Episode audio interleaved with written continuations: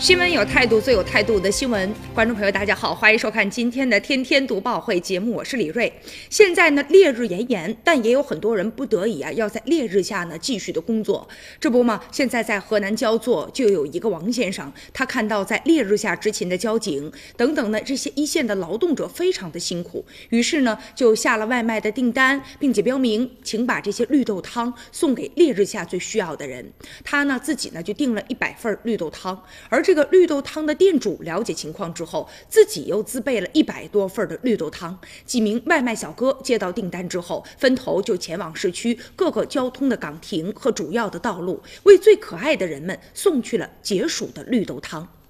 要说呀，这交警在执勤的过程当中，确实啊是非常辛苦的，而且呢不顾自身的汗流浃背，湿透了衣裳，这样的行为确实让人觉得挺心疼的，不由自主的想为他们做点什么。现在王先生在感动之余，真的去做了，去尝试订了一百份的绿豆汤，给那些烈日下最需要的人们。这样的善举呢，不仅仅呢仅是送去的绿豆汤，而且让爱在人们的心中呢就萌芽了。你比如说这绿豆汤的店主，他就受到了感。然后呢，自己又准备了一百份的绿豆汤。可能啊，绿豆汤它不值几个钱，但是这个爱心的传递确实让价值呢能够倍增。